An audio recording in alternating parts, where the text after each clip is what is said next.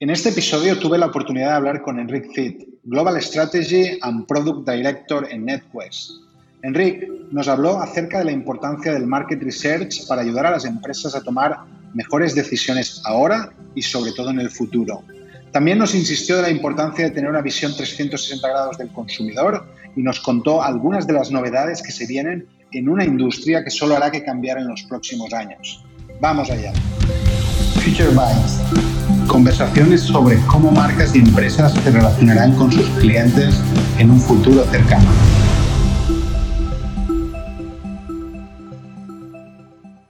¿Qué tal, Enrique? ¿Cómo estás? Todo bien, todo bien. ¿Cómo estás tú?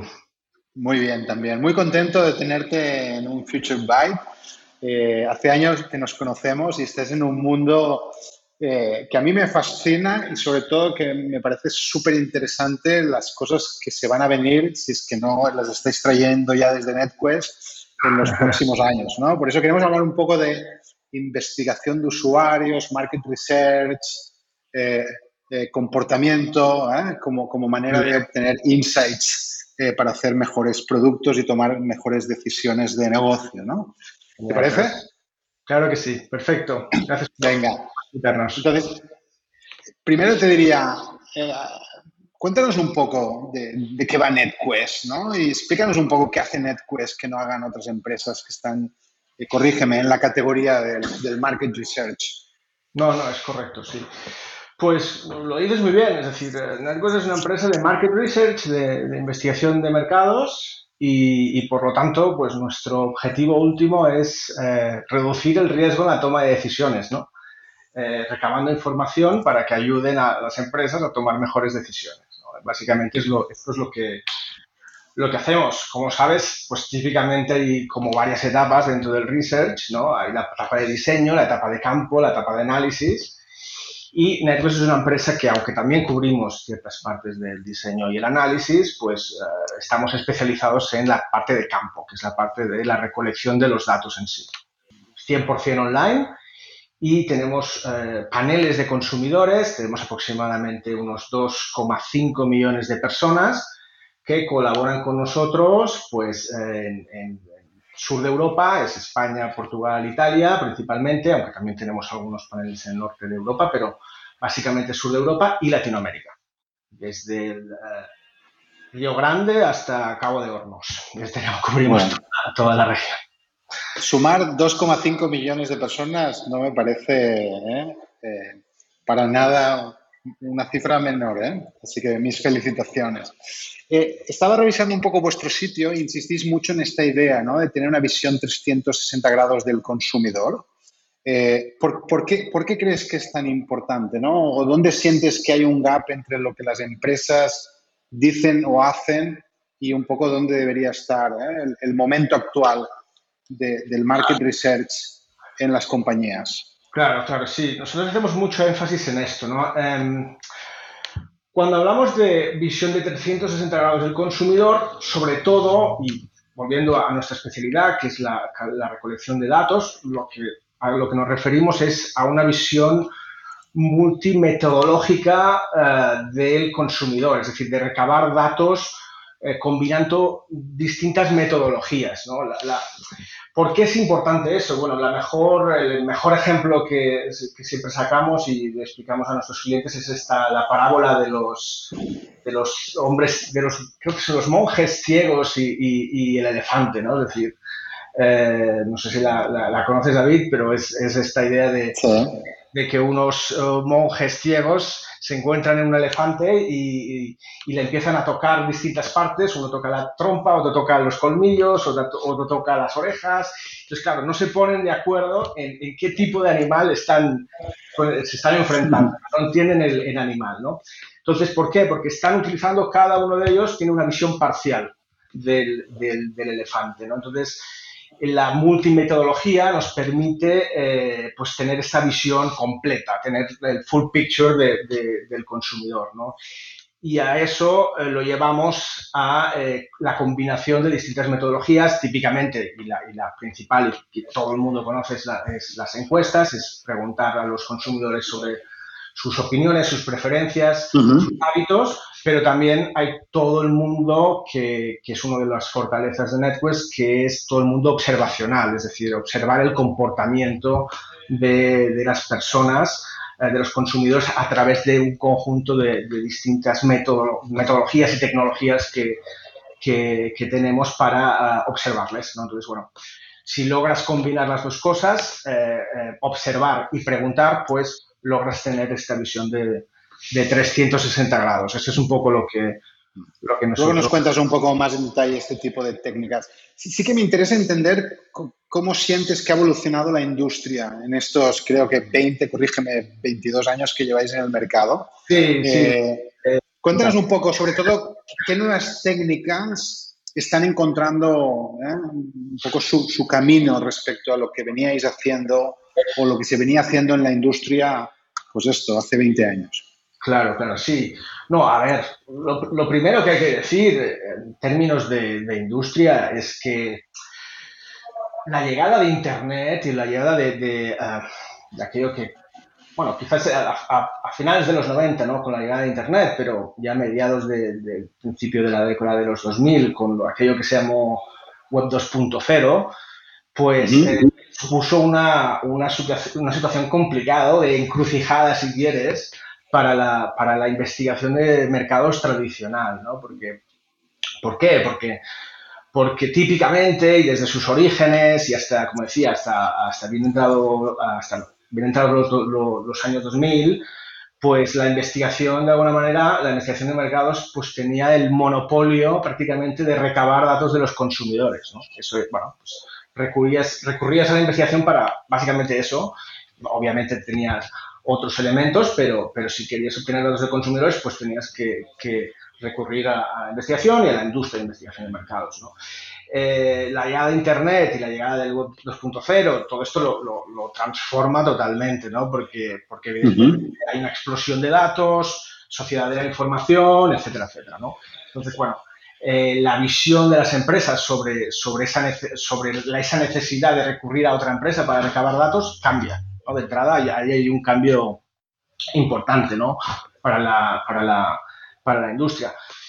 Y lo segundo es que, eh, a, a, consecuencia también de eso, eh, y ese es el factor más importante para esa crisis o encrucijada que decía, es que las tasas de respuesta de las, de las encuestas más tradicionales, de las encuestas en la calle, de las encuestas por teléfono, todo eso si miras los gráficos de la evolución, ves como, bueno, desde, desde mediados de los 90 empiezan a caer en picado hasta que realmente bajan, bajan mucho y, y se acentúa con, con, este, con este fenómeno de, de, Internet, ¿no?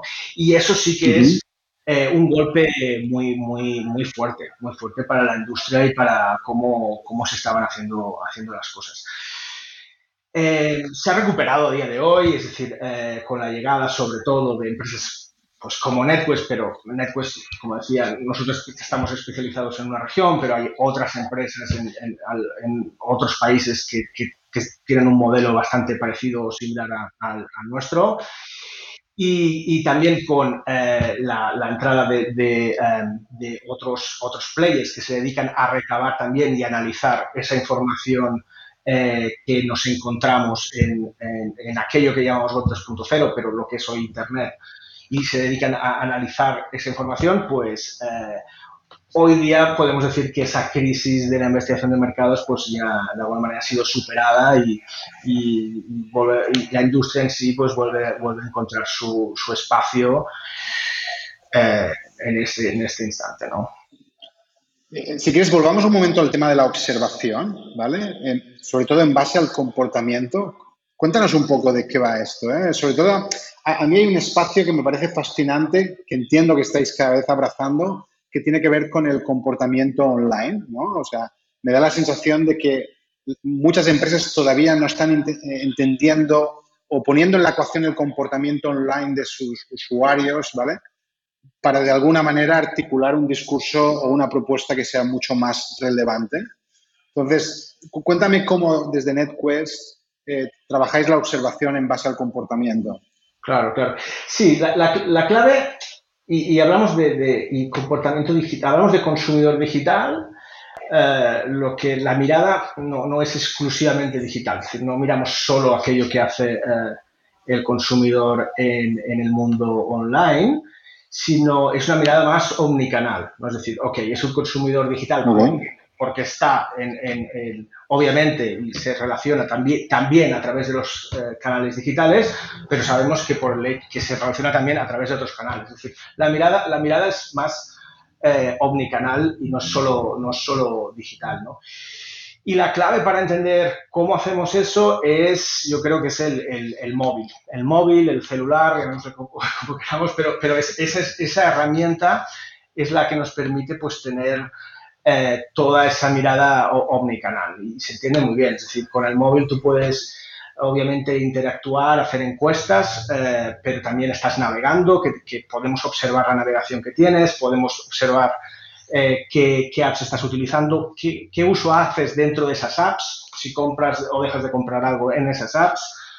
Obviamente también el móvil es algo que, llevamos por ahí donde vamos y, también eh, nos permite localizarte, es decir, ver, por, dónde, por, dónde, por dónde te mueves.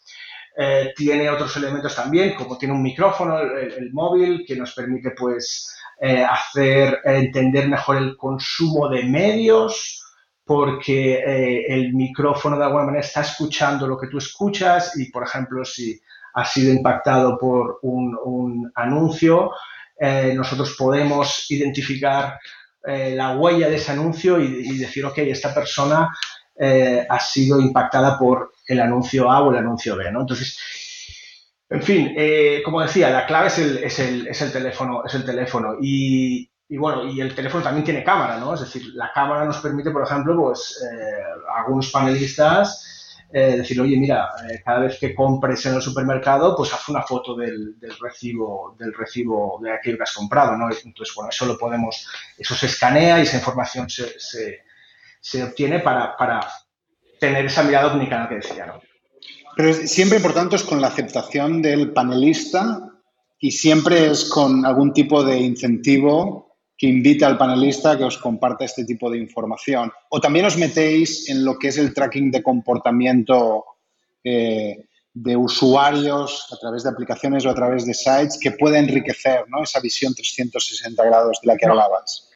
Sí, no, nosotros siempre eh, no, es, es lo que llamamos Manejamos eh, lo que se denomina ahora, o, todo el mundo conoce como Zero Party Data, es decir, es, es información directamente eh, del consumidor y que además tiene el consentimiento explícito del consumidor a dártela, ¿no? Es decir, esa sería un poco la diferencia entre lo que nosotros, eh, el tipo de información que nosotros tenemos, que es este Zero Party, o la información que es First Party Data, que eh, sería la información que bueno, cualquier empresa puede obtener a través de la interacción, eh, por ejemplo, de, sus canales digitales con, con, un cliente. ¿no? Entonces, eh, ese es un poco el, el, elemento diferente. Nosotros trabajamos sobre todo nuestra información, que es, es información con total permiso del, del usuario y que es zero party, y eh, que además, obviamente, eh, como bien decías, eh, ¿por, qué te, ¿por qué te dan esta información? Bueno, pues tenemos detrás todo un programa de, si quieres, de puntos de lealtad que va incentivando a la participación de, de estos 2,5 millones ¿no? de personas. Pues bueno, pues por responder y por ser observado, pues recibes estos incentivos. ¿eh? Los que no somos panelistas, eh, en general todavía tenemos cierta resistencia o incomodidad a compartir información.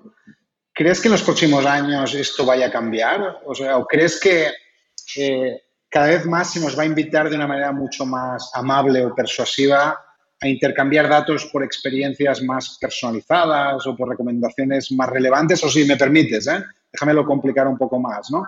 Todo lo que viene con la Web3, o el tema de blockchain, los tokens, pueden ser un vehículo que transformen completamente cómo vais a dejar de tener 2,5 millones de panelistas porque lo que vais a tener es eh, centenares de millones de consumidores que estamos dispuestos a intercambiar nuestra información por algo.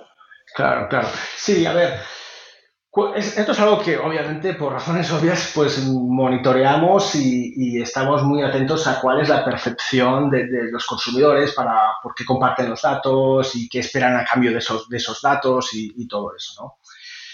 Sí debo decir que ha habido un cierto eh, abuso, si queréis, entre, derivado del, del, mundo de la publicidad. Es decir, ciertos consumidores, por, por lo menos lo sienten así, que sienten que ha habido eh, en, el mundo, sobre todo el mundo publicitario, pues un cierto abuso en el, recabar datos y luego revender, revenderlo a, terceras empresas. ¿no?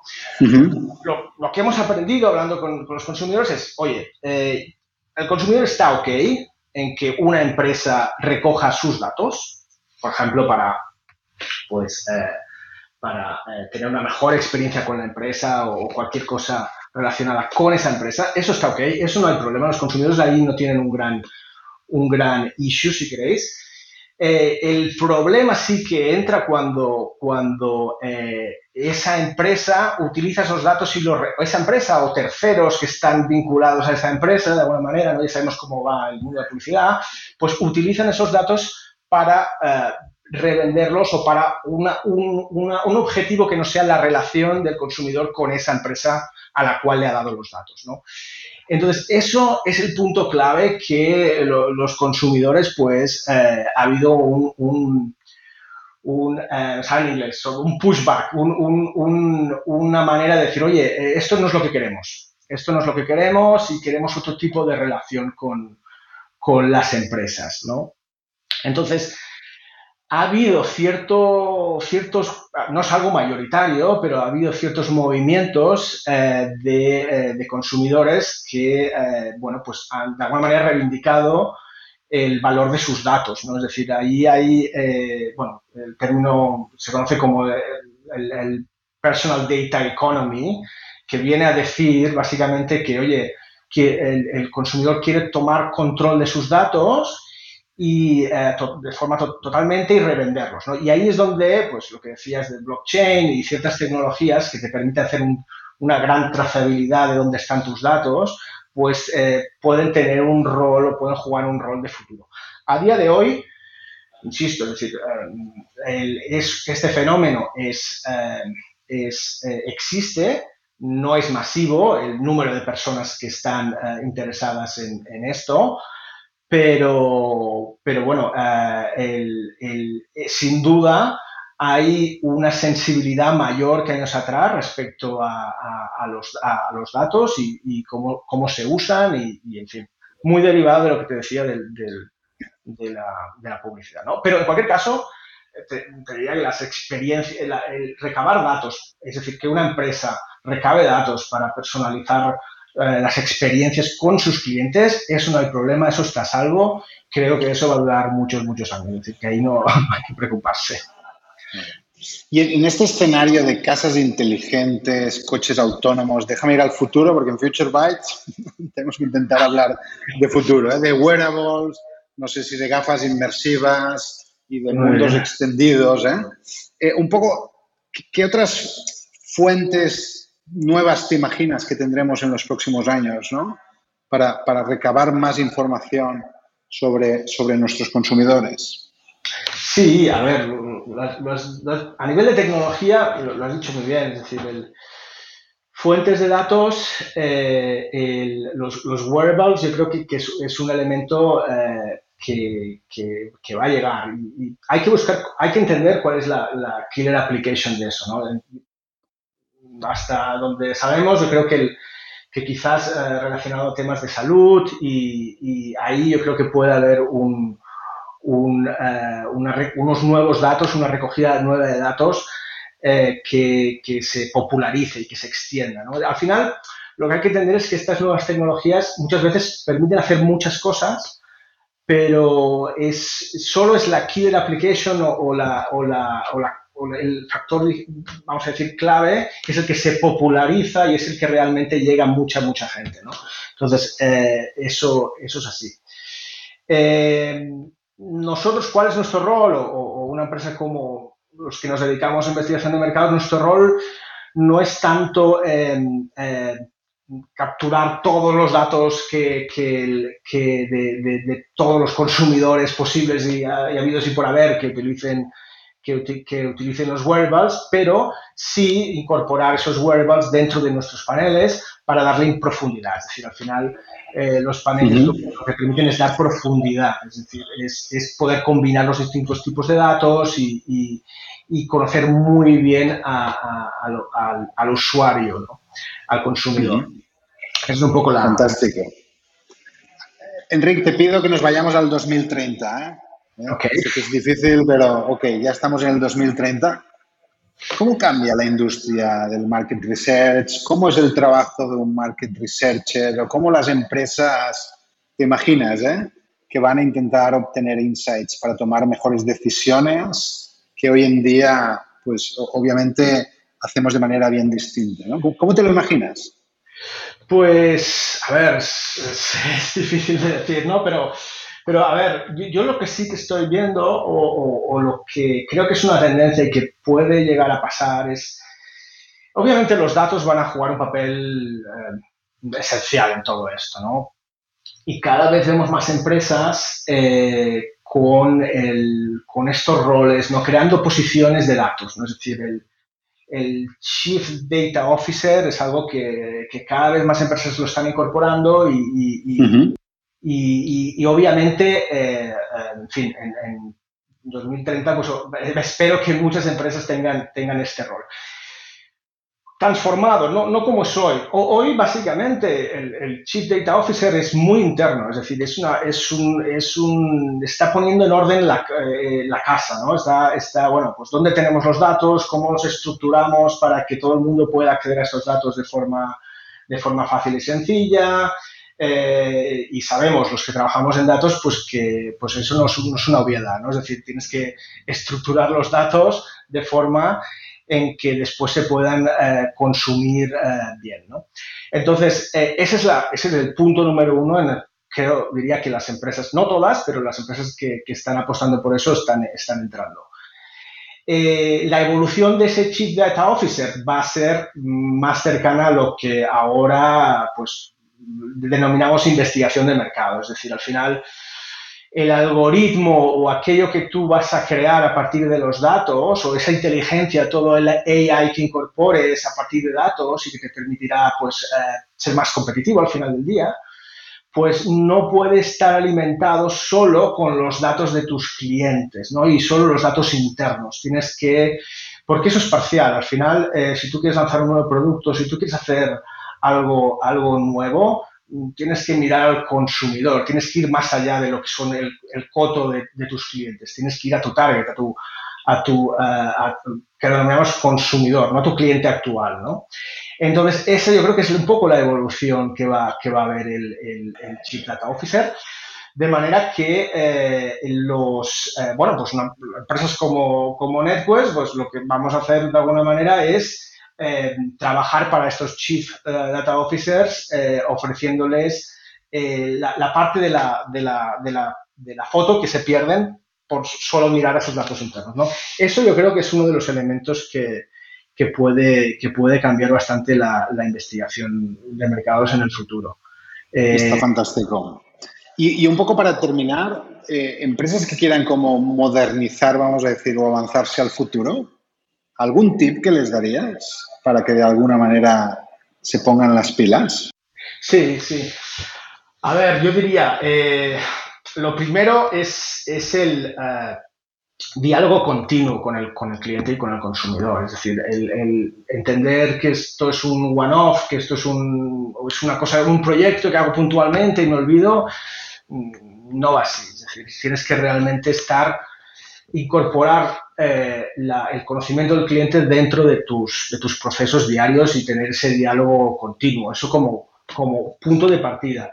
Después, volviendo a lo que acabo de decir, es decir, no, no olvidemos el consumidor, es decir, no tener una mirada sobre tus clientes, pero eh, recuerda que, eh, que el mercado no son solo tus clientes. Es decir, tu mercado objetivo va más allá de los clientes actuales que tienes hoy.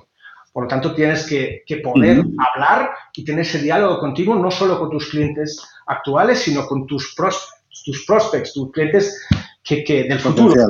Exacto, eso es, eso es importantísimo. Y, y, por último te diría que ya es un tema más mm, metodológico o de cómo se plantea la investigación muchas veces, ¿no? Es decir, eh, muchas veces se plantea desde, desde la pregunta o, desde tengo problema con mis productos, mis servicios, hay, hay muy mi, mi, mi cuando se habla con el consumidor, ¿no? Es decir, oye, tengo una encuesta para hablar de mi producto, de mi servicio, y falta un poco empezar por el consumidor, es decir, más entenderlo sin partir desde el producto, de aquello que quiero manera vender, sino, oye, vamos a tratar de entender eh, por qué y observar y, preguntar por qué la gente se comporta como se comporta. ¿no? Entonces, esa mirada de, investigación es, es, es, fundamental, es fundamental y, yo creo que ese es el gran, el gran déficit, diría, a día de hoy que hay en, muchas empresas, es que se parte mucho de lo mi, mi, mi y mi producto, mi servicio y entender cómo reacciona el cliente a eso sin haber hecho ese trabajo previo de, de, oye, olvídate de tu producto y tu servicio. Vamos a intentar entender al consumidor y cuáles son sus problemas y cómo los vamos a resolver de entrada, ¿no? Entonces, eh, eso es fundamental, ¿no? Yo creo que, mira, seguro que conoces la, y eso, hablando con un montón de clientes y, no los que trabajan más en research, ¿eh? pero la gente más de marketing, la frase típica que, de los caballos rápidos de Henry Ford, esa, esa, un montón de veces, ¿no? Aquello de, oye, si hubiera preguntado a mis clientes, eh, no hubiera hecho un, un, coche, ¿no? Hubiera hecho caballos más rápidos, ¿no? Entonces, bueno, eh, en fin, ahí ese yo creo que es parte del, del, problema y de la, eh, si quieres, misconception o, o, no entender un poco de qué estamos hablando cuando hablamos de, investigación de mercados, ¿no? Porque, bueno, aparte de que la frase en sí misma es falsa, porque no, no, hay artículos que, creo que en Harvard Business Review hay un artículo que habla de esta frase y que dice que que, eh, que bueno, que, que no, no, hay, no hay evidencia que en ningún momento Henry Ford la dijera. Pero, sí, claro. Pero aparte de eso es que un poco lo que estaba diciendo, ¿no? Es decir, que, los, que no hay que esperar que los consumidores te den la respuesta, uh, te den el producto acabado. Eh, lo que hay que hacer es entender eh, la, necesidad del cliente. ¿no? Si estás hablando de coches, pues bueno, pues eh, la velocidad es importante, pues la autonomía, la disponibilidad, la comodidad, en fin, hay muchos elementos allí que eh, te permitirán hacer un, mejor producto. ¿no? Pero, en fin, yo diría que este es uno de los elementos esenciales. Fantástico, Enrique. me, me parece súper interesante lo que se puede venir en tu industria. Este cruce de realmente hacer tracking de comportamiento real cruzado con, con este tipo de invitaciones a que nos ayuden a entender los porqués, ¿vale? Eh, me parece que es un, un, cierre de círculo que la industria, no sé si con tokens o sin tokens, eh, de alguna manera nos va a ofrecer en los próximos años para que de alguna manera este ejercicio ¿eh? de cómo cruzar data interna y externa realmente se complete. Así que, Enrique, mil gracias por el tiempo y por los insights. Seguiremos intentando aprender de cómo eh, el futuro evolucionará en el mundo del market research. Gracias. Un placer, David. Gracias a vosotros. Future Bytes. Conversaciones sobre cómo marcas y empresas se relacionarán con sus clientes en un futuro cercano. Si quieres saber más sobre cómo será el futuro, te invitamos a suscribirte a nuestro podcast desde la web de Multiplica Spotify o iTunes. Hasta la próxima.